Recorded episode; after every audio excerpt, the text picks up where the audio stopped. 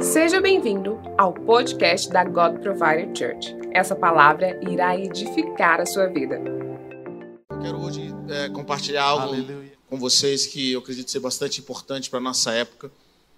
E abra sua Bíblia comigo em 1 Samuel capítulo 16, versículo 7. Você que está nos assistindo de casa, que o Senhor abençoe a sua vida, abençoe a sua casa nesse exato momento. 1 Samuel 16, versículo 7. Glória a Deus.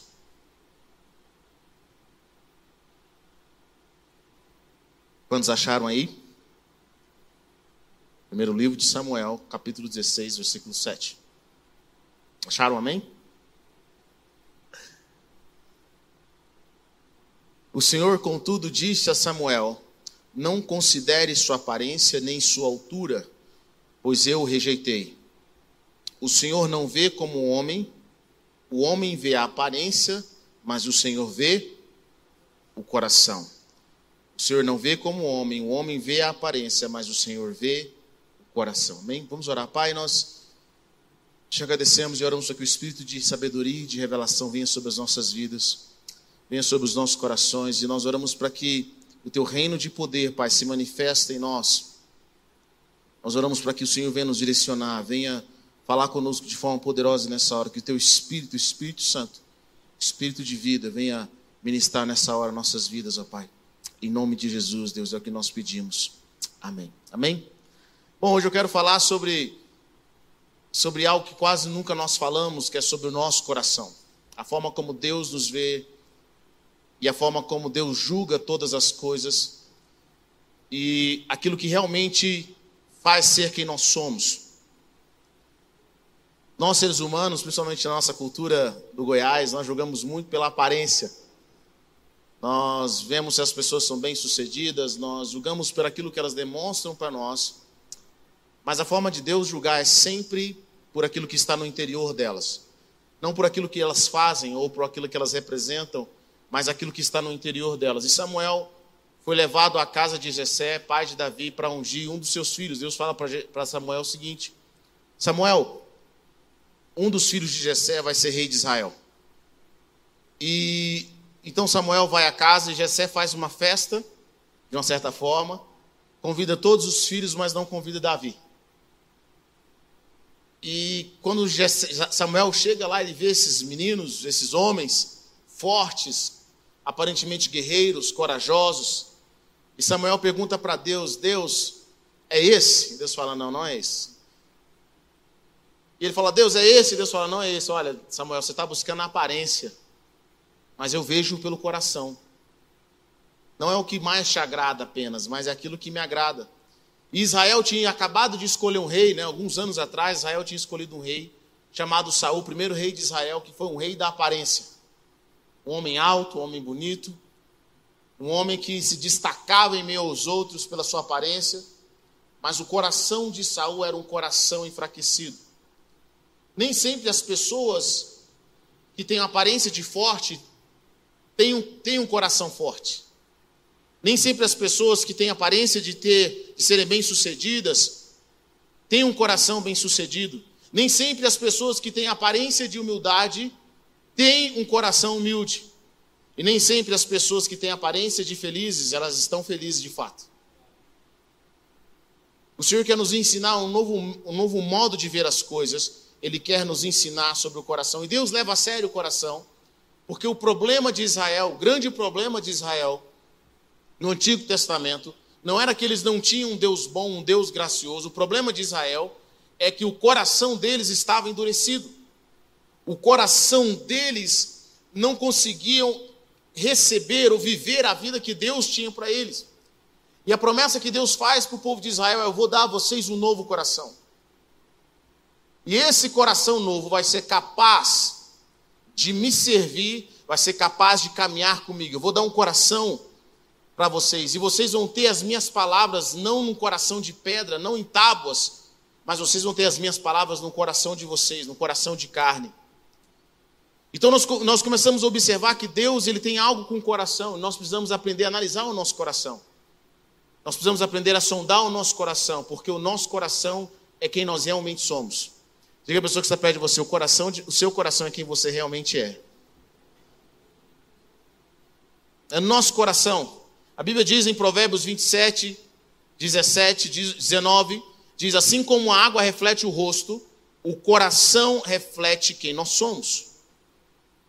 Deus, quando olha para a terra, ele não está atrás de pessoas inteligentes, não está atrás de pessoas financeiramente bem-sucedidas. Deus, quando ele olha para nós, ele está atrás de corações contritos, ele está atrás de corações quebrantados. Ele está atrás de pessoas que têm um coração íntegro, um coração puro.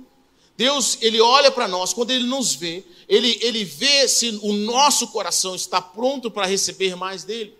E quando nós entendemos que o nosso coração é quem nós realmente somos, nós começamos a observar mais o que o nosso coração está fazendo.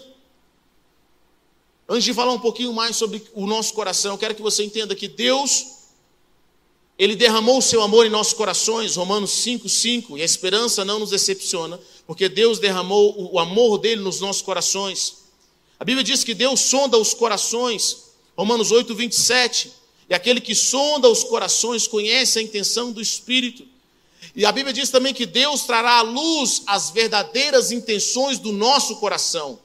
1 Coríntios 4, 5 diz o seguinte: portanto, não julguem nada antes da hora devida, esperem até que o Senhor venha. Ele trará à luz o que está oculto nas trevas e manifestará as intenções dos corações. As pessoas podem falar o que elas quiserem, elas podem criar toda uma cena, todo um teatro para explicar aquilo que elas estão fazendo, aquilo que elas fizeram, mas Deus sempre cria circunstâncias na qual Ele vai revelar aquilo que está no nosso coração. E às vezes nós estamos vivendo com pessoas, nós estamos convivendo com algumas pessoas, e elas têm uma aparência que nos amam, elas têm uma aparência que querem o nosso bem, mas sabe qual oração que nós devemos aprender a fazer, Senhor? Revele as verdadeiras intenções das pessoas. Quantos aqui fazem essa oração? Deus, revele o coração dessa pessoa. Mostre quem ela realmente é.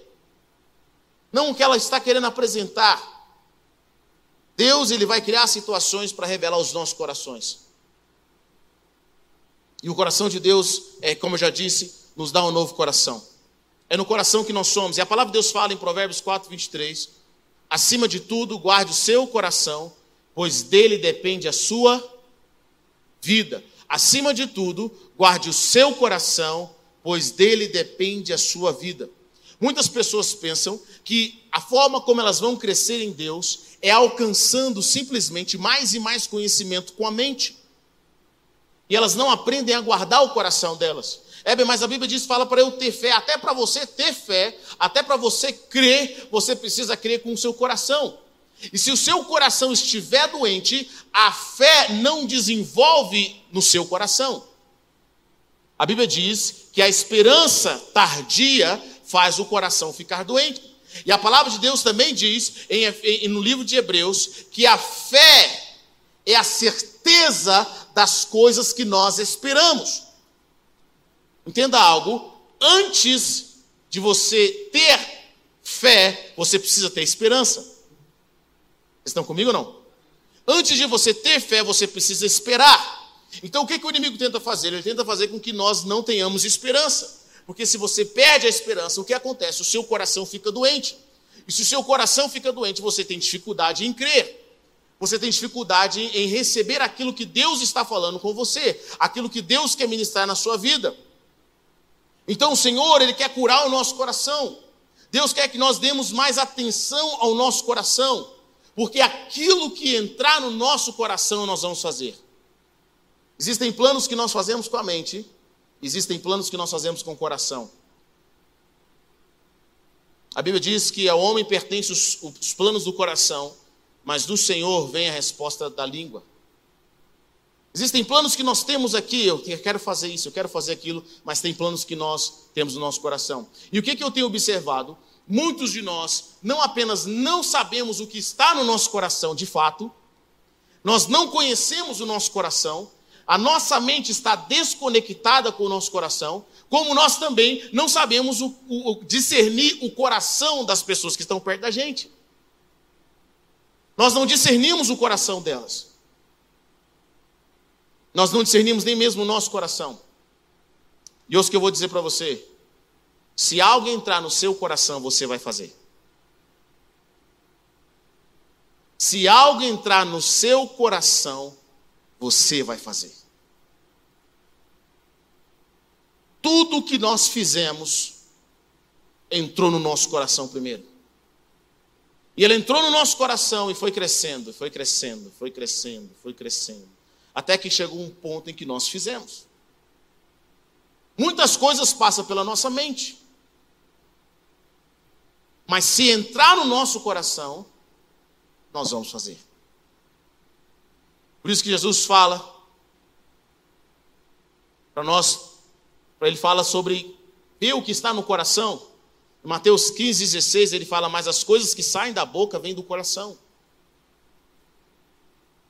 E são essas que tornam o homem puro, pois do coração saem os maus pensamentos, os homicídios, os adultérios, as imoralidades sexuais, os roubos, os falsos testemunhos e as calunas, calúnias. Essas coisas tornam o homem impuro. Mas o comer sem lavar as mãos não o torna impuro. E o que, que nós fazemos?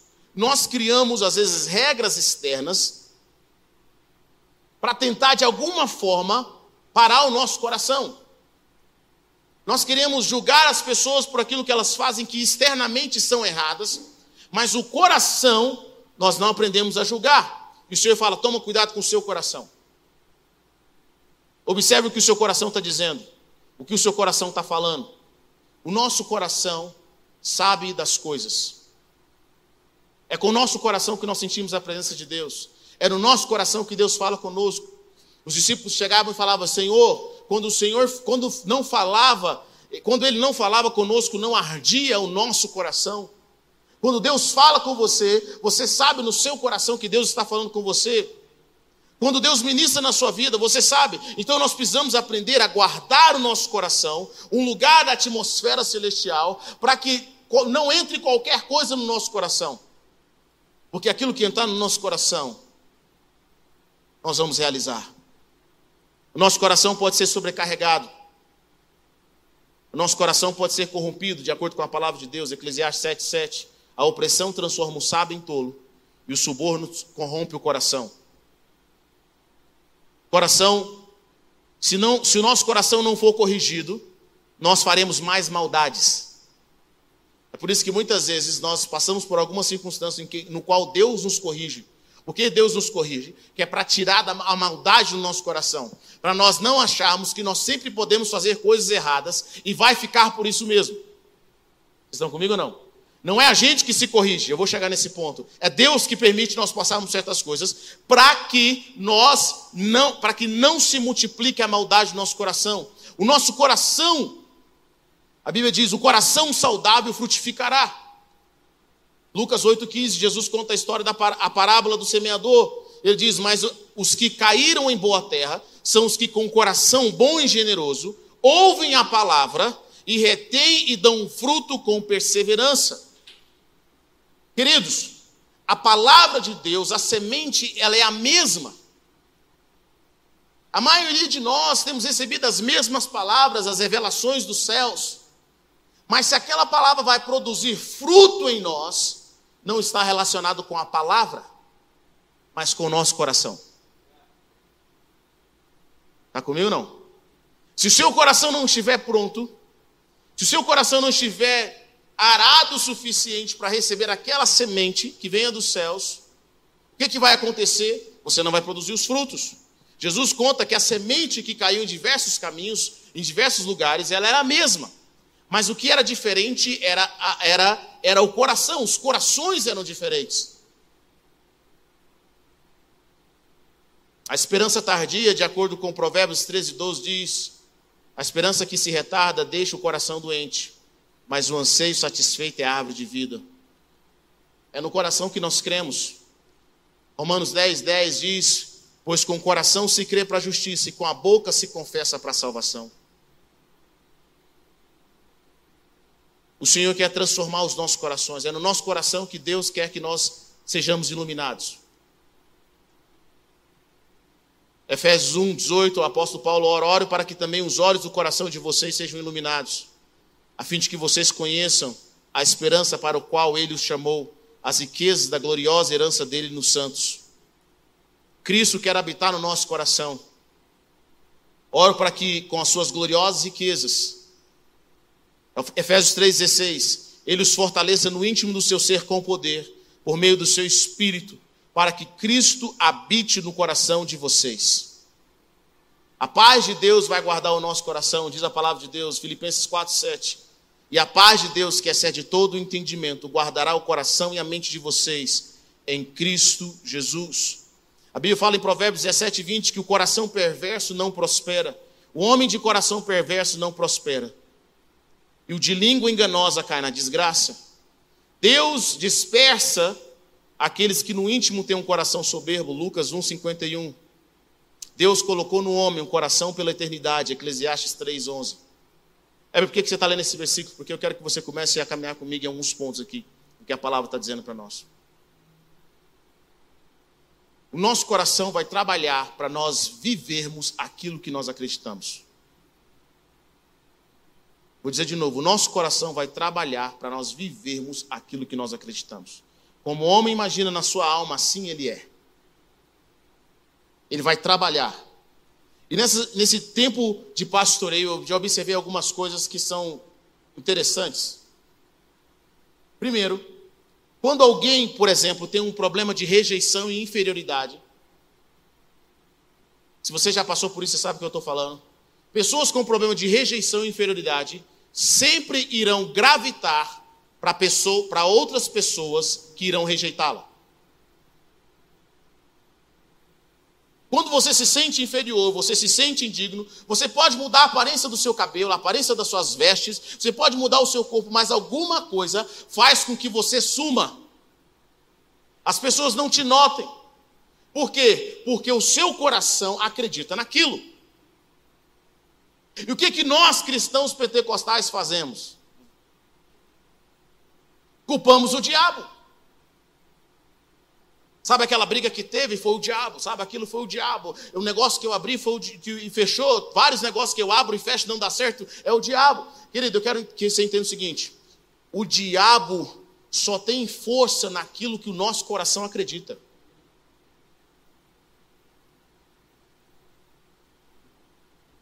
A Bíblia diz, Jesus diz: toda autoridade, todo poder e autoridade foi me dado. Então, que poder que o diabo tem?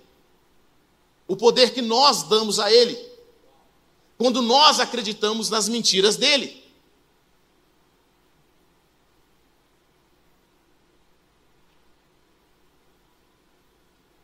Quando eu li a passagem do semeador, algumas coisas me chamaram bastante atenção. A primeira é que o diabo só tem 25% da participação especial nessa história. Porque é a semente que cai na beira da estrada, vem os pássaros e comem. E, e a palavra de Deus diz que, é, Jesus diz que os pássaros é o diabo. Mas o diabo só pega essas, a palavra daqueles que não entenderam, aquele que de alguma forma a palavra não entrou no coração. Eu observo que a mesma palavra, a palavra de Deus, a palavra que produz vida, a palavra que pode transformar todo o universo, essa palavra não terá efeito nas nossas vidas se ela não entrar no nosso coração. Estão comigo ou não?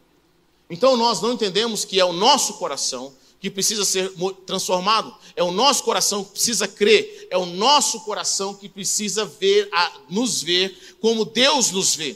Pessoas com problema de rejeição, é engraçado isso. Eu observo pessoas que têm um problema de rejeição, onde quer que elas vão, elas mudam de um lugar para o outro, elas saem de uma igreja, vão para outra igreja, elas vão, elas saem de um grupo de amigos e vão para um outro grupo de amigos, onde quer que elas vão, de alguma forma a rejeição os persegue. Por quê? Porque o coração delas bate de uma certa forma, trabalha de uma certa forma para que ela sinta-se rejeitada. Pessoas que de alguma forma se veem pobres. Elas têm a capacidade, elas lutam para enriquecer, mas algo no coração delas manifesta o espírito de falência, de, de, de, de pobreza. Essas pessoas que veem isso no coração delas, sabe o que acontece? Mais cedo ou mais tarde, tudo que elas abrem não dão certo, não funciona. Mais cedo ou mais tarde elas vão à falência. Eu conheço pessoas que são extraordinárias, pessoas que têm dons incríveis. Queria deixar uma coisa para você. Eu, eu converso com pessoas que eu falo assim: como que isso não virou? Isso é mais, é mais incrível do que o Facebook, é mais incrível que o Instagram, é mais incrível que qualquer investimento por aí. Por que, que não vira? Ele abre várias coisas, funcionam várias coisas, e aí nada vira na vida dessa pessoa. Aí você pensa assim: é o devorador. Foi uma macumba. Foi um olho gordo. Um olho seco. Não, não foi um olho gordo, não foi um olho seco, não foi uma, uma macumba. Sabe o que foi? Foi o seu coração que de alguma forma vai buscar o aborto.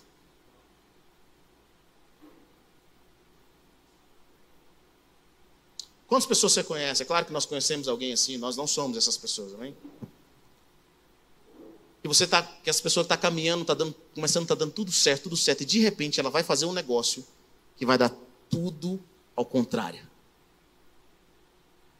Pessoas que têm problema no relacionamento, elas não conseguem se relacionar, elas têm problema de intimidade. Quando elas começam a sentir que o relacionamento está ficando mais sério, de alguma forma elas bloqueiam. Eu lembro que um dos maiores desafios quando eu casei, eu descobri que eu tinha isso. Os maiores desafios quando você casa é você permitir que alguém entre na intimidade do seu coração. Nós temos, muitos têm medo de intimidade, sabia disso? Nos apavora ter a consciência de que alguém nos conhece muito bem. Que alguém sabe como apertar os nossos botões que alguém pode nos machucar tão profundamente. Eu descobri que você pode casar com alguém e não ter intimidade.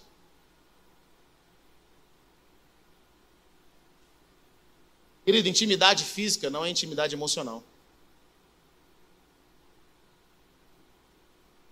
Intimidade física não é intimidade emocional.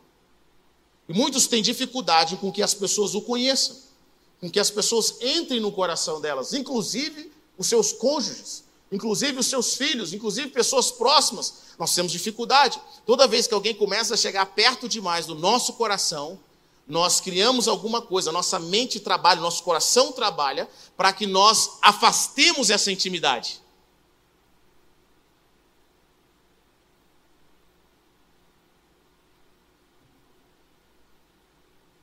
É muito interessante isso. Quando Deus nos coloca em algumas posições, o problema não é onde você está, é o que está dentro do seu coração, porque o seu coração vai lutar desesperadamente para atingir aquilo que você acredita, mais cedo ou mais tarde. Preste atenção nisso. Isso é verdade. Isso é uma realidade que eu observo constantemente. Nós queremos culpar o inimigo, nós queremos culpar os anjos, nós queremos culpar o invejoso, mas eles não têm nada a ver com isso. Na realidade, é aquilo que está no nosso coração a forma como o nosso coração trabalha. Você sabia que o seu, toda célula do seu corpo sabe exatamente o que você sabe? Sabe exatamente o que você sabe. Quando você, olha o que eu mais observo: pessoas que cometeram algum erro na vida, e elas agora acreditam que Deus, que elas precisam ser punidas. E que Deus vai puni-las porque elas não são perfeitas, elas cometeram um erro na vida que Deus nunca as perdoou. Deus a perdoou, mas elas têm que pagar, têm que pagar um preço. E elas começam, de alguma forma, no coração delas, a criar um ambiente para que tudo na vida dê errado no coração delas, dê errado na vida delas, porque elas acreditam que elas precisam pagar por aquilo. Elas acreditam que elas precisam pagar pelos erros. Elas acreditam que precisa sofrer para receber mais de Deus, para que Deus de alguma forma, sabe? Elas acreditam que nunca mais vão ser felizes pelos erros que elas cometeram na vida. Por quê? Porque o coração dela acredita nisso. Alguns chegam a ficar doentes. O sangue delas começa a trabalhar para que elas adquiram um câncer, adquiram alguma enfermidade. Por quê? Porque elas não se veem dignas. Por isso que a palavra de Deus fala o seguinte: olha, tomem cuidado para que nenhum de vocês caia da graça de Deus, para que o coração de vocês não sejam sobrecarregados. Deus, Deus fala assim: ó, já não há mais condenação para aqueles que estão em Cristo Jesus. Mas muitos de nós nos sentimos condenados nós nos sentimos condenados. Então Deus fala conosco e nós não conseguimos ouvir de Deus. Sabe por que nós não conseguimos ouvir de Deus? porque o nosso coração está condenado. Deus fala conosco, mas nós não conseguimos crer naquilo que Deus está falando, porque você acredita completamente ao contrário daquilo que Deus está falando com você. Deus fala assim: Eu vou te prosperar. Mas no seu coração você diz: Cara, eu próspero? Sou burro. Meus pais me disseram que eu era burro. Eu próspero. Tudo que eu coloco a mão não dá certo. Eu próspero. Eu tenho esse defeito, eu tenho aquele defeito, eu tenho isso, eu tenho aquilo. Eu próspero. Deus fala: Eu vou te prosperar. Você fala: Eu próspero, eu estou passando o pior momento da minha vida. Sabe o que Deus está querendo fazer com a gente? Ele está falando assim, cara, para de se ver. Da forma como eu, não, eu não vejo vocês. É engraçado que Gideão chega para Deus, Deus chega, o anjo chega para Gideão e fala: Homem forte e valoroso. Aí Gideão fala assim: Mas se o Senhor, se o Senhor, não, é, se o Senhor está conosco, por que, que nós estamos passando por essa circunstância? O anjo nem responde. O anjo nem responde. O anjo só dá a missão para ele. Gideão estava se comportando como alguém que era covarde. E o anjo chamou ele de forte e corajoso. Deus não fala conosco na nossa identidade que não está conectada com a identidade que Ele preparou para nós. Deus nunca vai conversar com você, preste atenção. Deus nunca vai conversar conosco através da nossa perspectiva. Deus vai conversar conosco através da perspectiva que Ele tem para nós, porque foi Ele que nos criou. Ele que colocou coisas novas na nossa vida. O nosso coração trabalha, sabe? Seu coração, de alguma forma, vai buscar se expressar. É engraçado, se nós aprendêssemos a ouvir mais o coração das pessoas do que o que elas realmente falam, nós descobriríamos mais coisas, sabia disso? Porque a maioria das nossas palavras não estão conectadas com, o nosso, com aquilo que nós estamos dizendo no nosso coração. Mas, de vez em quando, se nós conversarmos o suficiente, mas cedo ou mais tarde, o nosso coração vai soltar algumas coisas. Eu já observei que pessoas que têm problema de rejeição, quando você conversa com eles, pessoas que têm problema de inferioridade e rejeição, eles têm algumas coisas que quando você conversa com eles você vai perceber. Toda pessoa que tem esse problema de rejeição e inferioridade, você vai observar algumas coisas. Primeiro, ele se acha muito importante. Vai conversar com ele, tudo é ao redor dele. As pessoas estão perseguindo ele, ele tem um, ele tem um problema de perseguição. Ele acha que as pessoas notaram ele. Não notaram ele, ninguém nem te viu, nem sabe quem que você é, cara. Nós tivemos uma irmã que passou numa igreja, uma senhora, que ela foi de uma outra igreja antes. E essa irmã, uma senhorinha, desprovida de, de beleza, e ela estava fazendo parte de uma igreja enorme, uma igreja, uma igreja muito grande. E um dia ela marcou uma reunião com a esposa do, do, do apóstolo. E ela falou assim: Olha, é, o apóstolo bem mais novo que ela, não tinha nada, estava sentado na igreja. Ela marcou uma reunião com a esposa do apóstolo e falou assim: Olha, eu vim aqui conversar com você porque o seu marido fica me olhando durante o culto. A esposa falou: O quê? Ele está olhando as minhas pernas. Peraí. Ele está olhando o quê? É, o seu marido está olhando as minhas pernas durante o culto. Ela falou assim: mas você perdeu o juízo. Você deve ter algum problema. Ela veio aqui para a igreja, a mulher, sabe, aquela pessoa que tinha um problema de rejeição e inferioridade. Ele tem uma mania de perseguição, ele tem uma mania de que alguém está atrás dele, ele é super importante. Alguém quer tirar o meu lugar, porque lá naquele lugar, ó, as pessoas estão falando mal de mim, eu quero saber o que está acontecendo. Isso é problema de rejeição, isso é problema de inferioridade. É sempre que uma circunstância para se julgar extremamente importante. Pessoas falidas, pessoas que, que no fundo se sentem um nada. Eles contam a história de que são bem-sucedidos. E é engraçado, um dia eu estava na reunião de empresário. E lá estava cheio de empresários bem-sucedidos. Bem, e chega esse rapaz, que não era bem-sucedido, e começa a contar a história da empresa dele. Ele conta a história que ele era um excelente patrão. Ele conta a história que lá na empresa dele está crescendo porque é uma coisa extraordinária. Ele conta a história e está comentando, e eu só observando ele. Até que, de alguma forma, o coração dele está falando para a gente assim: olha, tudo que eu estou contando é mentira. E quando você vai sentar com ele, você descobre que tudo que ele tinha contado era mentira. O coração dele está contando de forma diferente.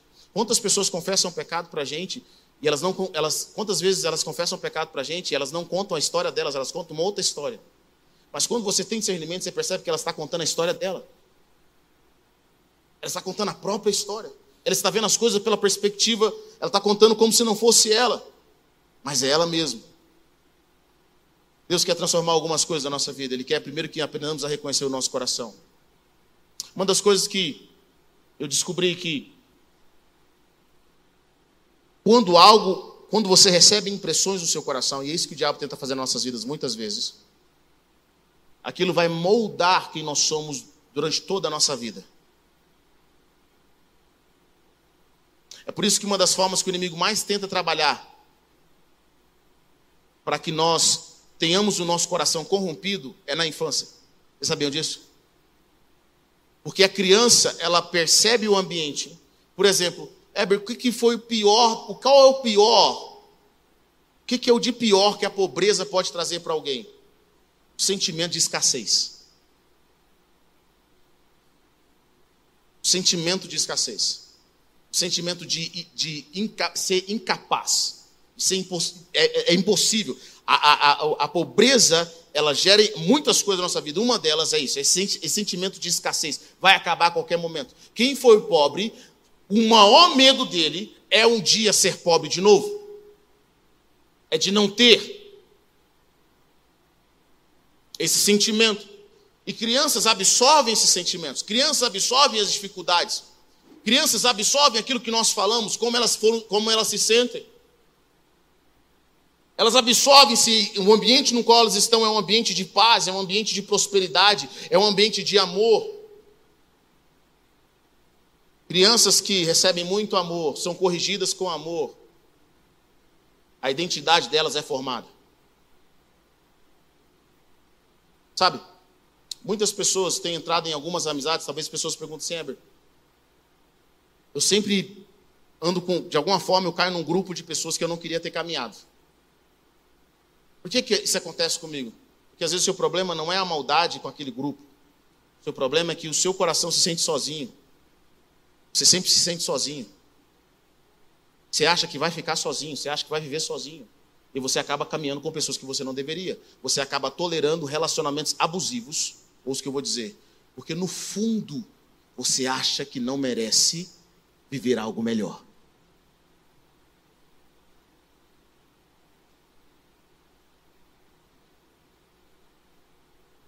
Aconselhando casais durante anos, aconselhando família durante anos, pessoas sempre reclamam para mim sobre relacionamentos abusivos. Eu descubro que o problema nem sempre está no abusador, no abusador.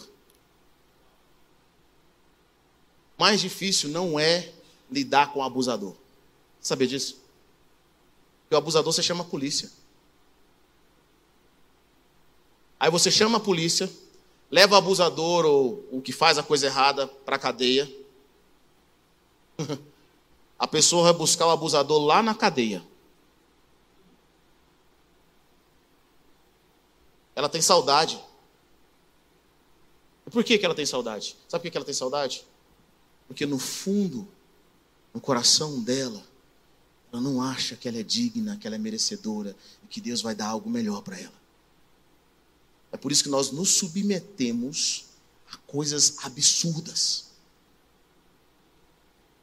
Nós nos submetemos a coisas absurdas. Porque nós nos vemos daquela forma.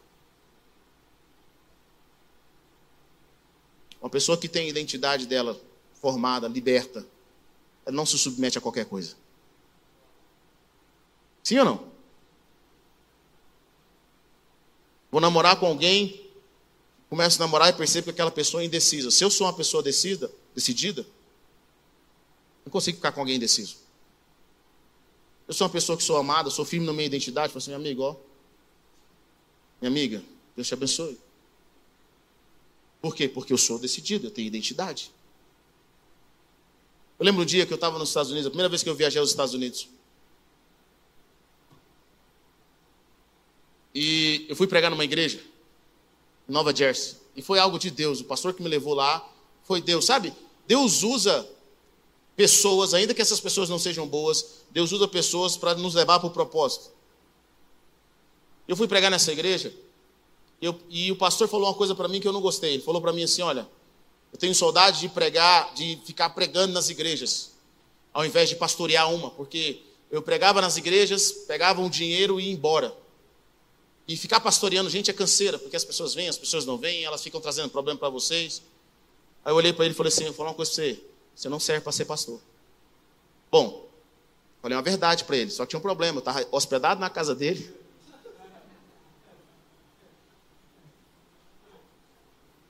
Ia pregar na igreja dele sem dinheiro nos Estados Unidos.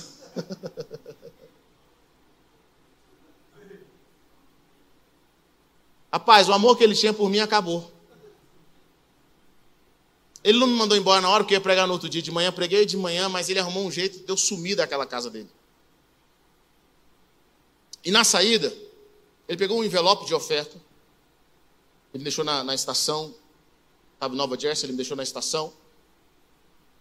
É, eu estava realmente eu estava hospedado na casa de uma, de uma, amiga nossa em Boston. Ele me deixou na estação.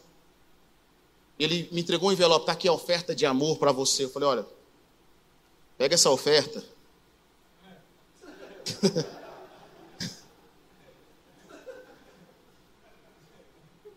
e todas as despesas que eu, que eu tive com você, que você teve comigo aqui, pode ficar para você.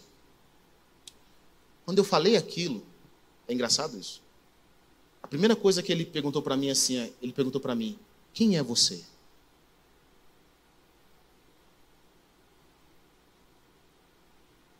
Quando eu devolvi a oferta para ele, ele perguntou: "Quem é você?" E falou: Olha, eu quero falar uma coisa para você. Eu não conheço seu pai, talvez seu pai seja uma pessoa muito importante. Eu não quero ficar mal com seu pai. Né? A gente teve um mal entendido. Quando eu devolvi, eu falei, pode ficar tranquilo. Quando eu devolvi a oferta para ele, aquela oferta maldita, ele perguntou quem eu era. Por que, que ele perguntou quem eu era? Sabe por que ele perguntou quem eu era? Porque quando você tem identidade e sabe quem é o seu provedor, você não precisa aceitar dinheiro maldito. Quando você sabe de onde vem a sua fonte, você sabe que você é filho. Te falar uma coisa, meu Pai Celestial vai prover todas as coisas. Eu não preciso me submeter a certas coisas que não tem nada a ver com o reino de Deus. Eu não estou falando em passar por momentos difíceis, em passar por momentos de perseverança, mas o meu Pai Celestial, se o meu Pai Celestial não puder prover todas as coisas para mim, que Pai é esse que eu tenho? Que Pai é esse que eu tenho? Querido, Deus tem sempre o melhor para nós. Quero que você entenda isso.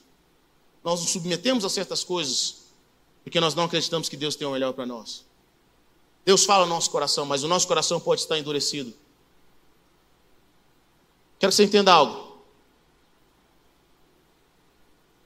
Sabe por que muitas vezes Deus tem que trazer uma palavra profética para nós? Porque quando nós não conseguimos ouvir de fora para de dentro para fora, Deus tem que falar de fora para dentro. Aí Deus tem que usar um profeta. Por que, que Deus tem que usar um, Sabe por que Deus tem que usar um profeta para falar com a gente? Deus tem que usar um profeta para falar com a gente porque o nosso coração está duro. Nosso coração está duro. Nós não conseguimos ouvir Deus de dentro para fora. E se o nosso coração está endurecido, Deus não consegue ter acesso conosco. Eu não estou falando que toda palavra profética que eu recebo é porque meu coração está duro. Eu não estou dizendo isso. Mas eu estou dizendo o seguinte, querido: que muitas coisas na nossa vida Deus vem falando conosco. Sabe quando é que Deus fala conosco? Todos os dias, todas as horas Deus quer falar conosco. Deus quer falar conosco quando nós estamos dormindo. Deus quer falar conosco quando nós despertamos. Deus quer ministrar o nosso coração, mas o nosso coração endurecido impede de ouvir a voz de Deus. O coração endurecido faz com que nós não entendamos o milagre um coração obstinado, faz com que nós não consigamos enxergar aquilo que Deus está falando. Deus quer nos dar um novo coração. Ele quer que nós entendamos como nosso coração funciona. E Ele quer nos dar um novo coração. Oh, Deus, obrigado. Obrigado, Jesus.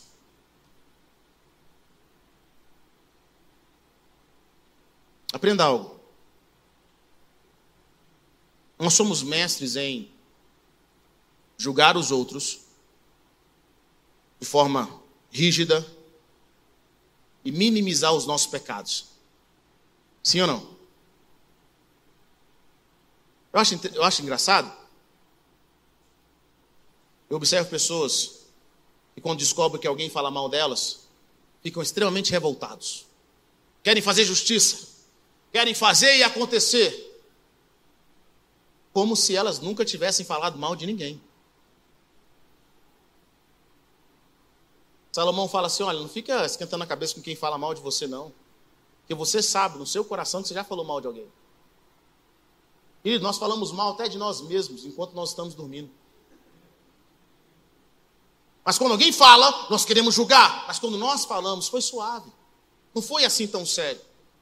Mas eu quero te ajudar a perceber algumas coisas no seu coração.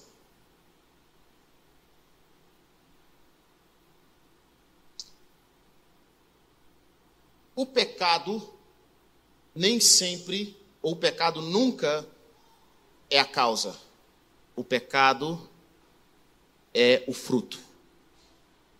Imagine que alguém vem conversar comigo e eu dou um tapa na cara dessa pessoa. Antes de eu dar um tapa na cara dela, eu já dei um tapa no coração aqui, através do meu coração. Meu coração estava com ódio, meu coração estava com raiva, meu coração estava com rancor. Na realidade, o tapa foi o pecado, mas o meu coração já estava alimentando aquilo. Está comigo ou não? Vocês entendem o que eu estou dizendo ou não? Querido, nós não fazemos nada que não esteja no nosso coração. Nada.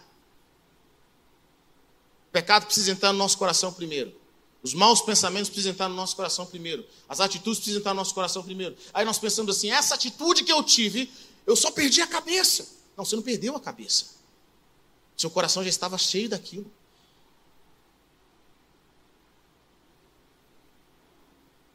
E aí nós justificamos, e foi só uma atitude simples, nós fazemos uma vez, ficamos arrependidos, choramos por um tempo, passa alguns meses, nós fazemos de novo. Antes eram meses, depois passam a ser semanas, depois passa a ser diário aquilo que nós fazemos. Porque o problema não está nas nossas atitudes em si, mas está no nosso coração. Davi faz uma oração muito interessante. Heber, como é que eu posso ter meu coração mudado? Primeiro, peça a Deus um novo coração. Davi faz uma oração interessante em Salmos 51. Ele, versículo 10, ele diz assim: Cria em mim, ó Deus, um coração puro e renova dentro de mim um espírito estável. Preste atenção. Davi tinha cometido um crime. Davi tinha adulterado com Batseba. E ele utilizou da sua posição para matar o marido dela e encobertar tudo, aquilo.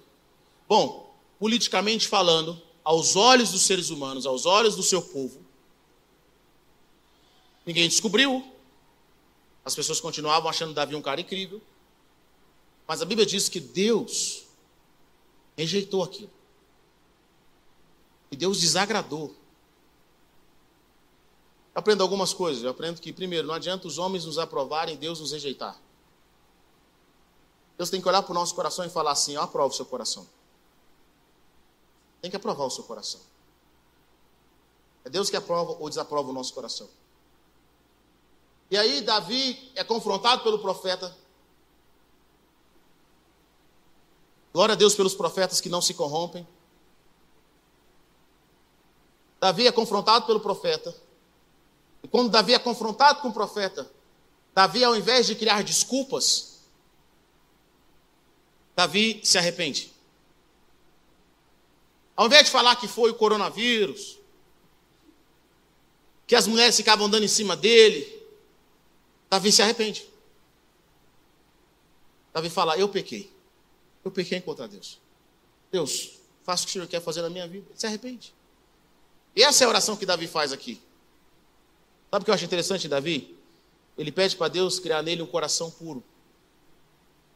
Davi não tenta uh, como se diz, amortizar o seu pecado, dizendo, cara, eu fiz tanta coisa para Deus, o que, que é esse pecadinho? O que é essa circunstância? Inclusive, muitas pessoas, eu quero que você entenda isso. Se eu decidir pecar hoje e pedir perdão amanhã, Deus vai me perdoar, sim ou não? Sim ou não? Sim. Deus vai te perdoar. Se você premeditar o pecado, depois for lá pedir perdão, Deus vai perdoar. Sabia disso? Todo pecado você cometer, você pediu perdão, pede Jesus, Deus vai te perdoar. Eu tenho um problema. Deus te perdoa, mas o seu coração com o pecado vai cada vez endurecendo cada vez mais. E à medida que o seu coração vai endurecendo, vai chegar um momento que você nem vai querer mais o perdão de Deus. O problema do pecado não é se Deus vai me perdoar ou vai me amar ou não. O problema do pecado é que ele vai endurecer o nosso coração. E um coração endurecido, querido, você com um coração endurecido, você faz qualquer coisa.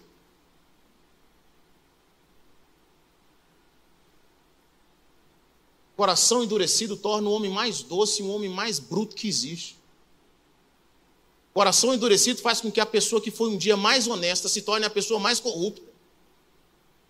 Um coração endurecido, você faz qualquer coisa. Se o seu coração endurecer, ah, meu amigo, você não vai se reconhecer. E o pecado ele tem esse poder, ele tem o poder de endurecer o nosso coração. Você vai cometendo, vai cometendo aqui, vai aceitando ali, vai, vai se justificando. Não, foi só isso, foi só aquilo. Não, não, não tem muita coisa, não é muito sério. E você vai crescendo, vai crescendo e seu coração vai ficando endurecido. Deus não consegue mais falar com você. Ele não consegue ministrar. Aí Deus usa pessoas, Deus tenta falar por dentro, mas seu coração está endurecido. Aí chega um momento em que Deus fala do lado de fora, mas o seu coração está endurecido. Deus usa o profeta. Deus usa as pessoas ao seu redor, Deus usa circunstâncias, mas seu coração está endurecido. Você passa por circunstâncias no qual Deus quer te deixar de uma forma tão vulnerável que você, cara, só Deus para fazer algo, mas ainda assim o seu coração está endurecido. Algumas pessoas pensam que elas vão viver uma vida de qualquer jeito e quando estiverem chegando perto da morte, elas vão se arrepender e vão para o céu.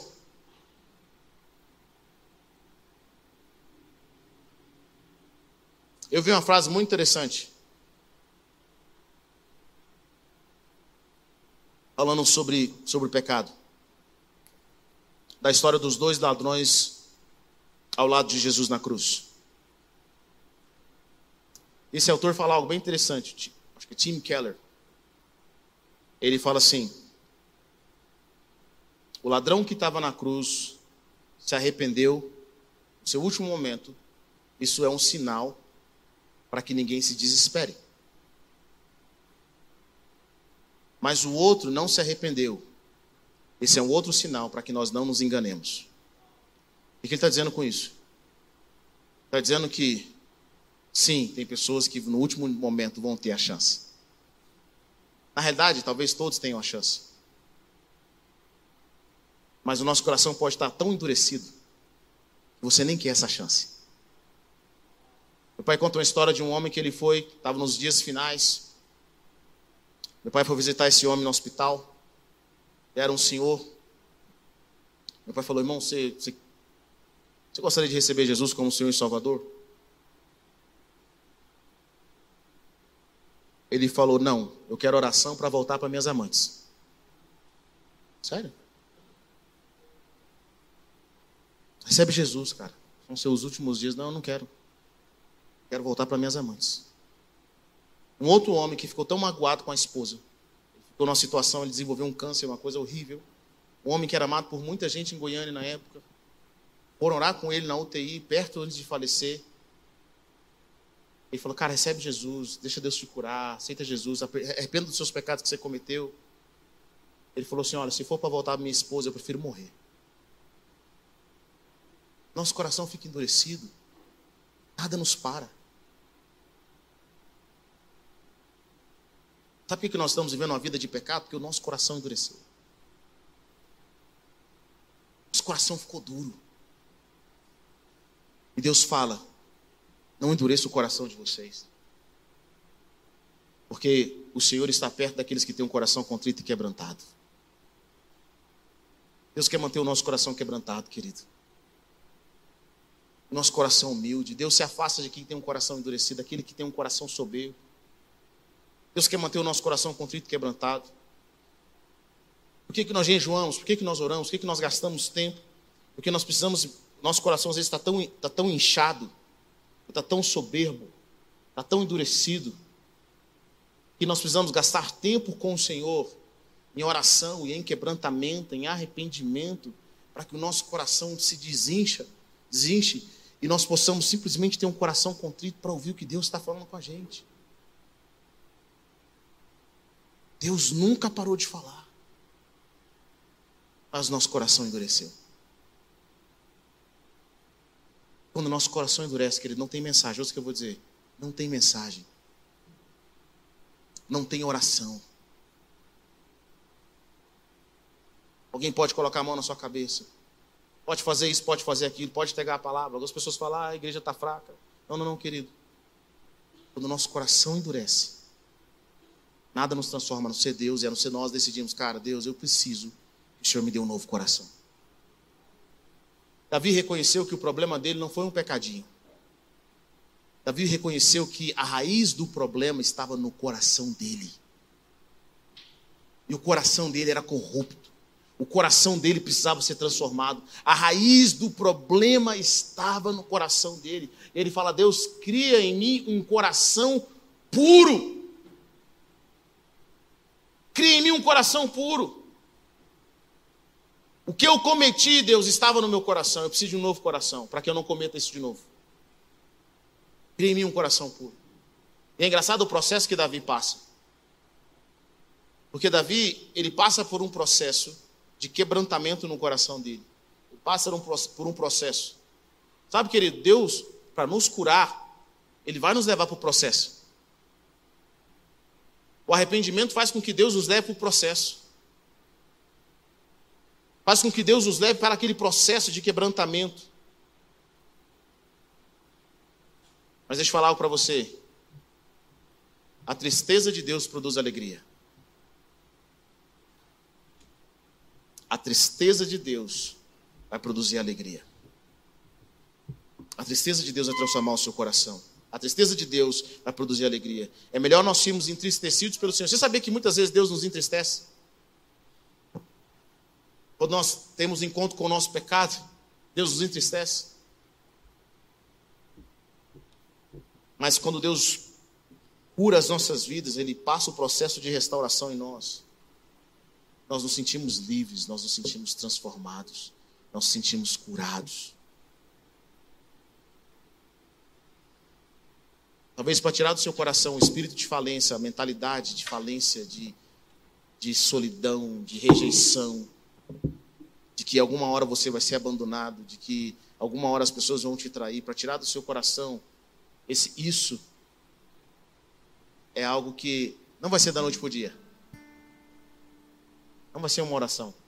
Eu queria dizer para você que tem uma oração mágica aí. Muitas vezes vai ser doloroso. E tem algumas coisas que eu acho interessante. Nós só vemos os outros, nós não nos vemos. E quando nós temos um encontro conosco mesmo, é triste. Eu fico imaginando eu não assisto, eu não assisto Big Brother, eu não tenho televisão em casa. Nem paga, nem jornal. Não assisto jornal, novela. Eu assisto em casa é o YouTube. Netflix, Disney Plus. Mas é engraçado observar os Big Brothers. Fico imaginando como que as pessoas que participaram, elas depois vão assistir e ver elas mesmas dentro daquela casa sendo filmada. Talvez na mente delas, eu acho assim, uma pessoa com bom senso, se ela sabe que ela é canseira, ela vai falar, cara, eu não vou para lá.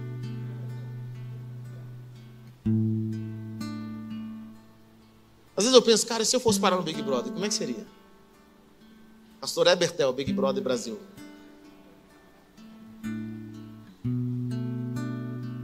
Como é que seria se eu fosse parar lá? Será que eu ia ser o cara da intriga? cara da fofoca? Será que eu sei o cara do coração puro? Será que eu refleti Jesus? Teve um livro que modificou a minha forma de pensar. Quando eu li há muitos anos atrás, chama Simplesmente Como Jesus, Max Lucado. Alguém já leu esse livro? Lê esse livro. Você pode estar em qualquer fase da sua vida com Deus, seja muitos anos ou seja novo. Mas esse livro começa assim, ele fala assim, olha, se Jesus acordasse no seu corpo por um dia, se as suas circunstâncias fossem a mesma, seus problemas, sua família, seu corpo, suas vestes, tudo que você tem fosse o mesmo. A única coisa que mudasse é que no seu corpo agora é Jesus. E ele fala uma coisa interessante. As pessoas notariam a diferença?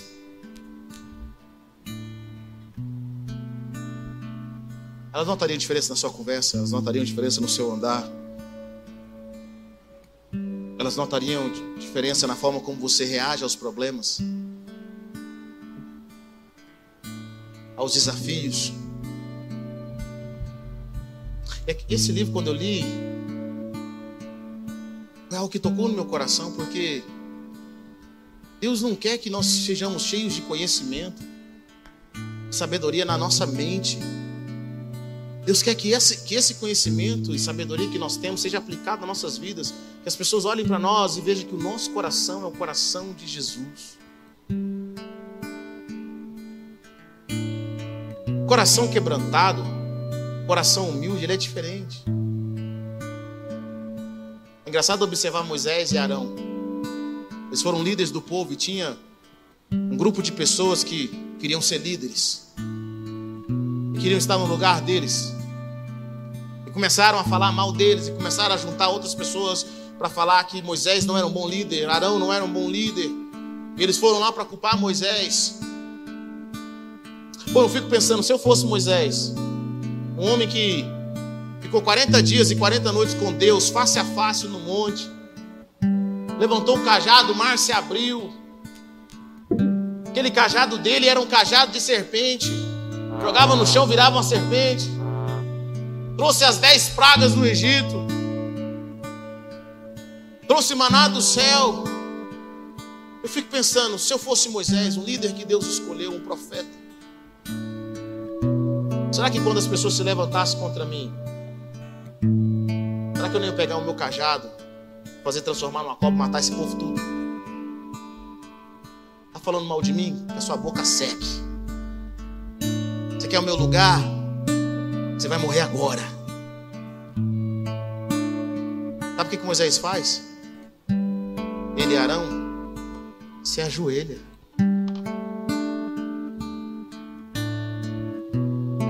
Coloca o rosto em terra, fala: Quem somos nós? Para vocês se levantarem contra nós, nós não somos nada. Nós não somos nada. Nós somos servos de vocês. Sabe o que significa isso? É um coração contrito, é um coração quebrantado. Deus quer tirar do seu coração o desejo pela confusão, irmão. O desejo pela contenda. Tem pessoas que eu conheço que elas saem de uma briga e entram em outra. Não é o diabo, não é o diabo. Ouça o que eu vou dizer para você, não é o diabo. Ele não tem esse poder. O diabo não tem esse poder. É o seu coração que caça confusão. É o seu coração. Sai de uma briga entre outra. Sai de uma situação entre outra. Sai de uma pessoa que não tem futuro. Vai para outra pessoa que não tem futuro. Acredita em mentiras. É o nosso coração buscando. Deus quer transformar o nosso coração. Sabe uma das coisas que quando eu comecei a caminhar com Jesus e você quer servir a Deus, você quer agradar a Deus, você conhece as leis de Deus, você descobre na sua vida tem muita coisa que precisa ser acertada. Eu lembro que quando eu falhava, eu me sentia muito mal. Eu queria que o meu coração, eu queria me sentir culpado de alguma forma para pagar a minha penitência. Até que eu entendi Deus falando assim, cara, se eu não estou te, te, amaldiçoando, se eu não estou fazendo isso, por que, você está fazendo isso? Não é a forma como eu lido da sua vida. E aí Deus começou a mostrar algo na minha vida que eu achei muito interessante. Deus fala assim: tá vendo os seus pecados? Eu falei, tô, você tá vendo eles agora, eu vejo eles há muitos anos. Sabe o que é mais incrível de Deus? Quero que você entenda algo. Deus não é menino. Gente que acha que Deus é criança, que Deus é imaturo como nós somos, que Deus é sem palavra como nós somos. que Deus começou ontem sendo Deus. Deus não começou ontem sendo Deus, ele sempre foi. Deus ele não lida com o ser humano desde ontem, com você. Você não é o primeiro e não vai ser o último. O que eu acho mais interessante de Deus é que Deus sabe quem nós somos. Ele sabe exatamente quem você é. Deus sabe quem nós somos, mais do que nós sabemos quem nós somos. Ele sabe da maldade do seu coração. Ele sabe da intimidade do seu coração, do desejo que você tem de parecer generoso, mas no fundo você quer controlar as coisas. O desejo que você tem de parecer ser amigo, mas no fundo você quer controlar pessoas. Deus sabe o que está no nosso coração, Ele sabe quem nós somos. Quem toma um choque é a gente quando descobre quem nós realmente somos. Quando a gente sai da casa e vê a nossa filmagem, você não quer nem acreditar, não é possível, é outra pessoa.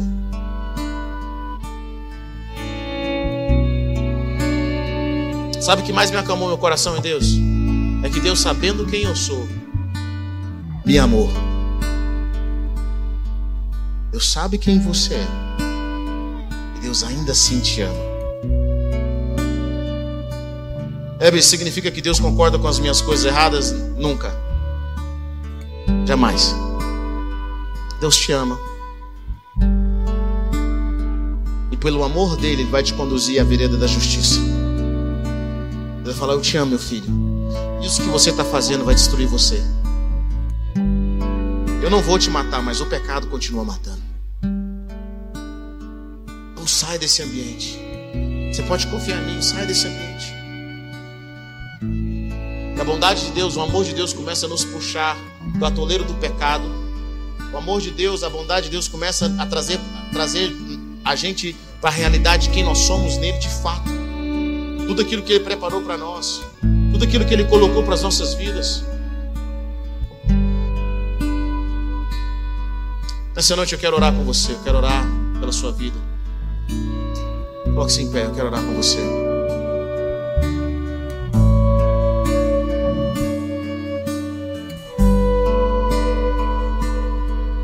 Promessas de Deus para a sua vida ainda estão em pé.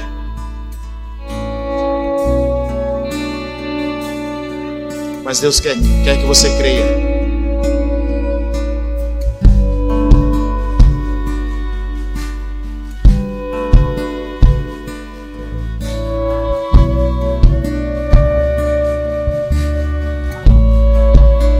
Deus quer que você creia.